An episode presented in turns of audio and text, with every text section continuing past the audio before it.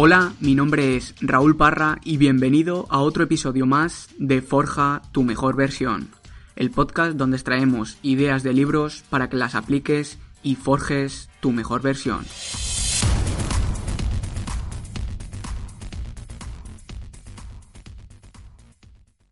Los gimnasios nos venden sofisticación y complejidad. Lo que necesitamos, sin embargo, es naturalidad y simplicidad. La complejidad no ayuda, solo distrae. Frase de Marcos Vázquez. Forjadores, ha llegado el momento de presentaros un nuevo reto. Pero esta vez no vamos a estar solos, sino que nos va a acompañar un objeto que viene directamente desde Rusia. Y este objeto es...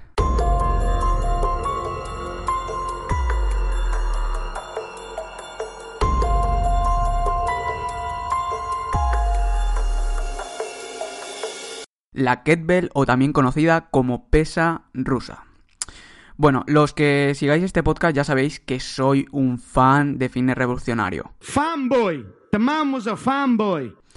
También hace unos meses seguí su programa desencadenado, Tu cuerpo es tu gimnasio, pero me surgió un problema. Y es que al entrenar solamente con mi propio cuerpo, mi progreso tanto en niveles de fuerza como estado de forma se iba estancando poco a poco. Vamos, que mis músculos ya no crecían tanto. Además, eh, siendo sinceros, eh, ya me estaba aburriendo un poco de hacer siempre los mismos ejercicios. Ya sabéis, dominadas, sentadillas, flexiones. Así que como buscaba nuevos retos y nuevos estímulos, decidí probar el entrenamiento con kettlebells. Pero antes de nada, debo confesarte que ya tenía una pesa rusa en mi casa desde principios del 2017. Sin embargo, una voz en mi cabeza siempre me decía, tranquilo, ya empezarás a entrenar con ella la semana que viene. El 1 del mes que viene empezamos sí o sí. Este lunes sin falta. Y bueno, así hasta este verano que ha sido cuando por fin he empezado a entrenar con las kettlebells. Y ahora, si te digo la verdad, me arrepiento de no haberlo hecho antes. Pero bueno, para eso estoy haciendo este podcast, para que a ti no te pase como a mí. Obviamente cuando me regalaron la kettlebell eh, no tenía ni puta idea de qué ejercicios hacer ni cómo estructurar el entrenamiento.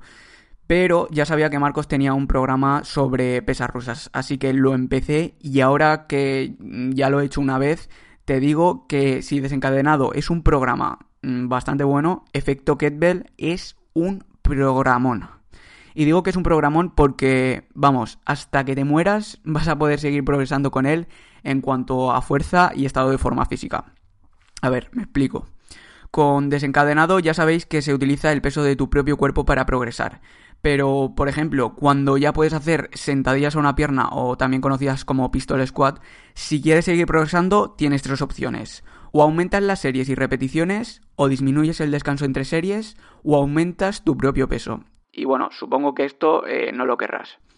Es decir, que al menos que quieras hacer 15 eh, series por 30 repeticiones de pistol squat, mm, descansando 20 segundos entre series, el estancamiento es inevitable antes o después. En cambio, con las kettlebells, cada vez que te estancas puedes seguir progresando o bien con una kettlebell más pesada o entrenando con dos a la vez. Es decir, imagínate que empiezas con una de 12 kilos, pues cuando te estanques entrenas con dos de 12. ¿Te vuelves a estancar? Pues pasas a la de 16. ¿Que sigues queriendo más? Pues entrenas con una pareja de 16 y así hasta el infinito y más allá.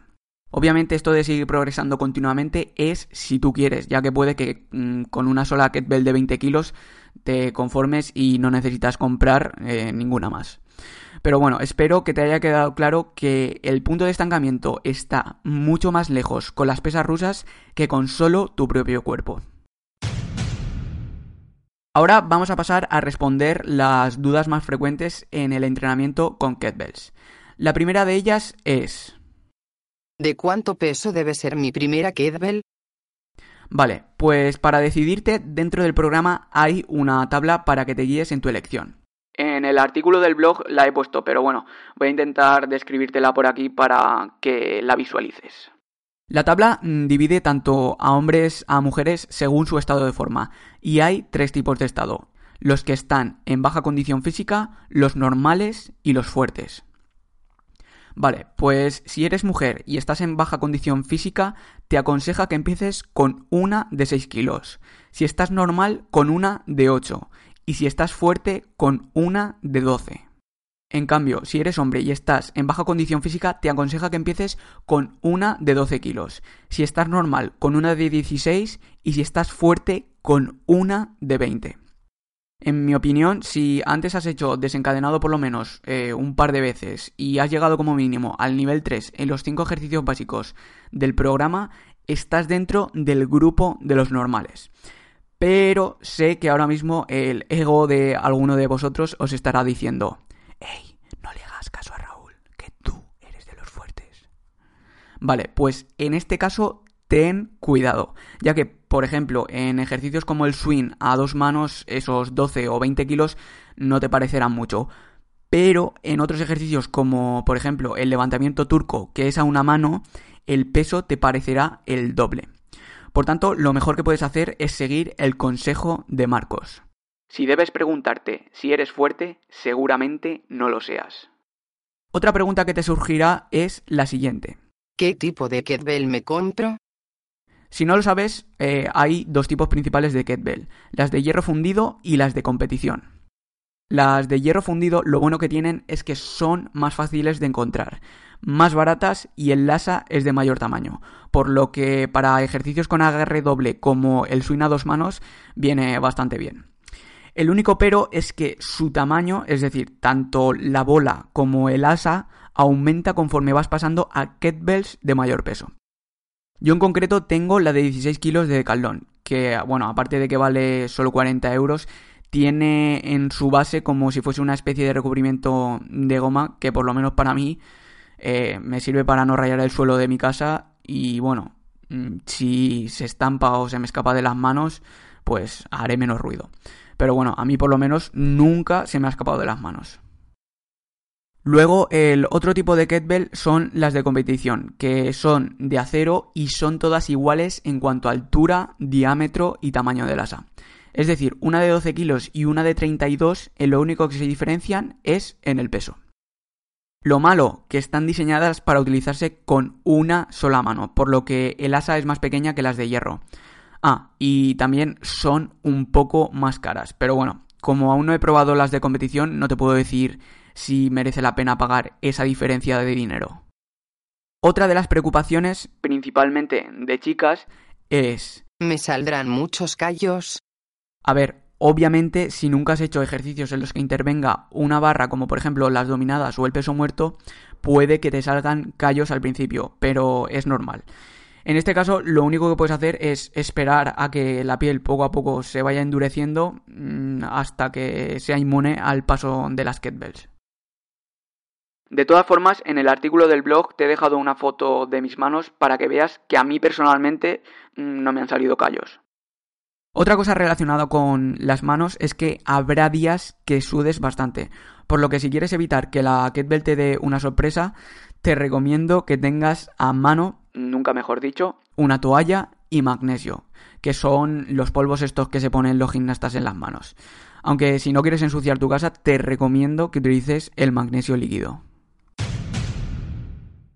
Y ahora, después de haberos pegado la chapa, ha llegado el momento de hablaros sobre las 10 semanas de entrenamiento del programa Efecto Kettlebell.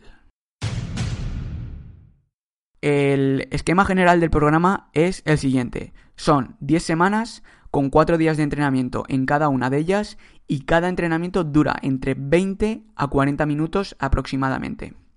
Las dos primeras semanas, conocidas como fundamentos, son como introductorias y básicamente son para que empieces a familiarizarte con tu pequeña kettlebell. Tengo que decir que estas dos semanas a mí personalmente me parecen un gran acierto por parte de Marcos, ya que son mucho menos exigentes que las dos primeras de desencadenado. Los que hayáis hecho las pirámides y supersets me entenderéis. Y esto hace que la adherencia al programa sea mucho mayor, porque si ya de por sí Cuesta empezar algo cuando eres principiante. Si los primeros días estás lleno de agujetas o incluso te lesionas, hay bastante probabilidad de que no continúes y lo abandones. Así que desde aquí le mandamos un aplauso a Marcos.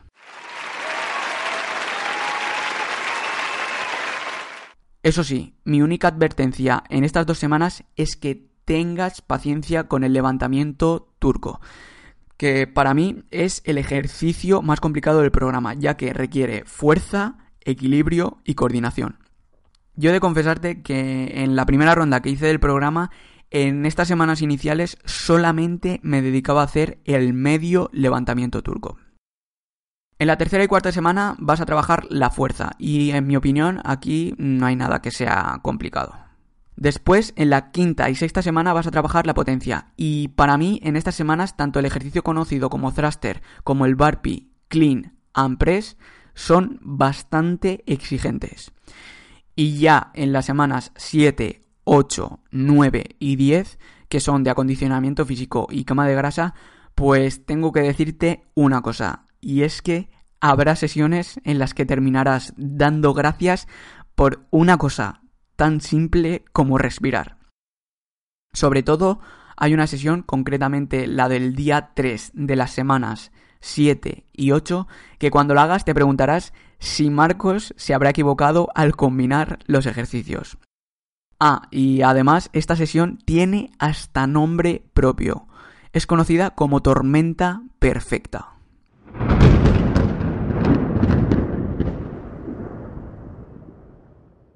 Así que cuando la hagas, espero que sobrevivas.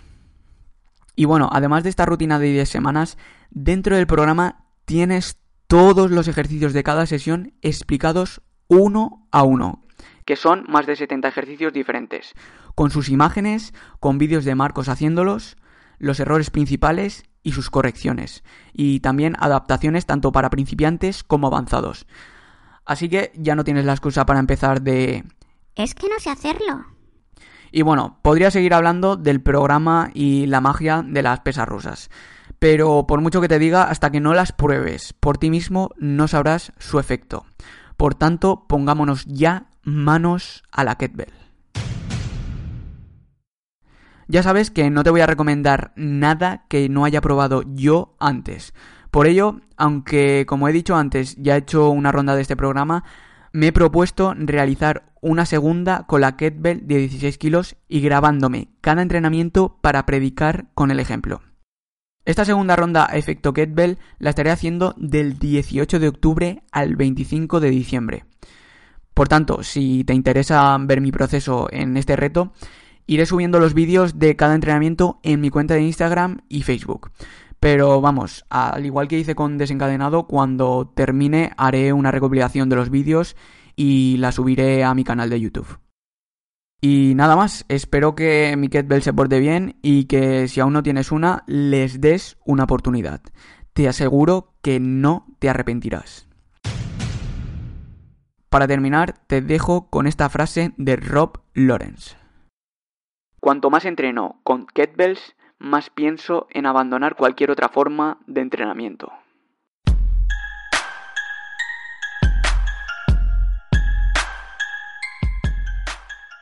Aviso, en Forja tu mejor versión no somos responsables de la adicción que generan las kettlebells tras usarlas. Gracias y que pases un buen día.